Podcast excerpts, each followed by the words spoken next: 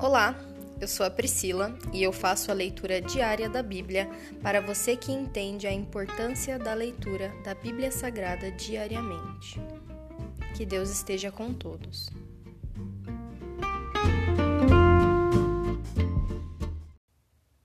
Ouça agora o capítulo 31 do livro de Jó. Jó defende sua inocência pela última vez. Fiz uma aliança com meus olhos de não olhar com cobiça para nenhuma jovem. Pois o que Deus lá de cima escolheu para nós? Qual é nossa herança do Todo-Poderoso que está lá no alto? Não é calamidade para os perversos e desgraça para os que praticam o mal? Afinal, ele não vê tudo o que faço e cada passo que dou?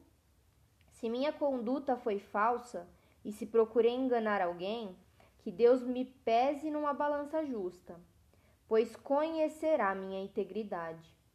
Se me desviei de seu caminho, se meu coração cobiçou o que os olhos viram, ou se sou culpado de algum outro pecado, que outros comam o que semeei, que minhas plantações sejam arrancadas pela raiz.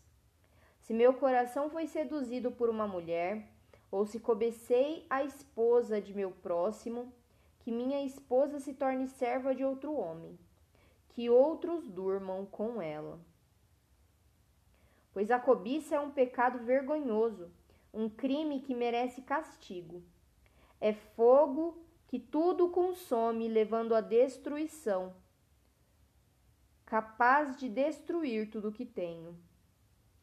Se fui injusto com meus servos, e servas, quando me apresentaram suas queixas, que farei quando Deus me confrontar? Que direi quando ele me chamar para prestar contas? Pois o mesmo Deus que me criou também criou meus servos. Formou no ventre materno tanto eles como eu. Acaso me recusei a ajudar os pobres, ou acabei com a esperança da viúva? Fui mesquinho com meu alimento e me recusei a compartilhá-lo com os órfãos? Não. Desde a juventude tenho cuidado dos órfãos como um pai e por toda a vida tenho ajudado as viúvas. Sempre que vi alguém passar por passar frio por falta de roupa e o pobre que não tinha o que vestir, acaso eles me abençoavam por lhes prover roupas de lã para aquecê-los? Se levantei a mão contra o órfão, certo de que os juízes tomariam meu partido, que meu ombro seja deslocado e meu braço arrancado da articulação. Seria melhor que enfrentar o castigo de Deus, pois se a majestade de Deus é contra mim, que esperança resta? Acaso confiei no dinheiro ou me senti seguro por causa de meu ouro? Acaso me vangloriei de minha riqueza e de tudo que possuo? Olhei para o sol que brilha no céu, ou para a lua que percorre seu esplendor, e em segredo meu coração foi seduzido a lhes lançar beijos de adoração? Se o fiz, devo ser castigado pelos juízes, pois significa que neguei o Deus que está lá no alto. Alguma vez me alegrei com a desgraça de meus inimigos ou exultei porque lhes aconteceu algum mal? Não, jamais cometi o pecado de amaldiçoar alguém ou de pedir sua morte como vingança. Meus servos nunca disseram: Ele deixa os outros passar fome. Nunca deixei o estrangeiro dormir na rua. Minha porta sempre esteve aberta para todos. Acaso procurei encobrir meus pecados como outros fazem e esconder a culpa em meu coração? Mantive-me calado e não saí de casa, por medo da multidão ou do desprezo do povo? Se ao menos alguém me ouvisse, vejam, aqui está minha defesa assinada. Que o Todo-Poderoso me responda que meu adversário registre sua denúncia por escrito. Eu enfrentaria a acusação de peito aberto e a usaria como coroa. Pois eu diria a Deus exatamente o que tenho feito, compareceria diante dele como um príncipe.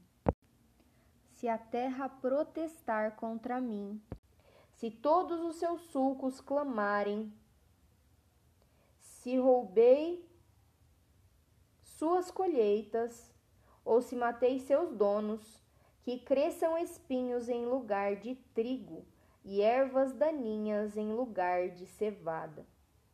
Assim terminam as palavras de Jó. Se encerra aqui o capítulo 31 do livro de Jó. Graças nós te damos, meu Pai, pois o Senhor é justo e o Senhor nos ensina a sondarmos o nosso próprio coração. Nós nunca nos conheceremos tão profundamente como o Senhor nos conhece, meu Pai. Mas nós te pedimos, meu Pai, que nós possamos de tempos em tempos parar e refletir sobre que tipo de vida nós temos tido, Senhor. Será que temos encontrado em nós mesmos culpa? E se temos encontrado culpa, o que nós temos feito, Senhor, para nos livrarmos dessa culpa? Nós temos tentado nos purificar, nós temos buscado a tua presença em oração, em jejum, em leitura da palavra? Nos ensina, Senhor, nos sonda. A tua palavra fala com o mais íntimo de nós. Às vezes, a tua palavra gera uma inquietação, um calor. E isso é justamente o que o Senhor precisa para gerar uma mudança comportamental na nossa vida, Senhor.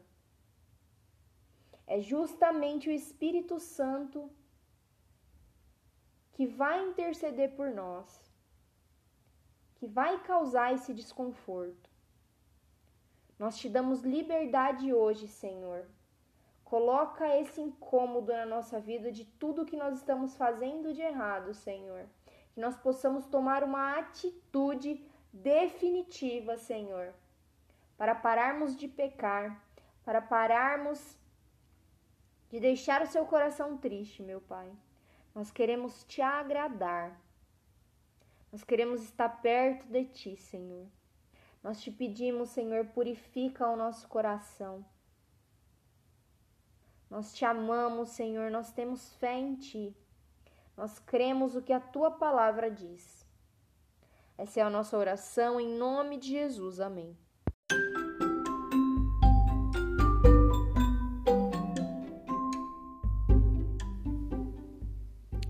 Você acabou de ouvir o Dali Bíblia, o podcast da tua leitura diária da palavra do Senhor.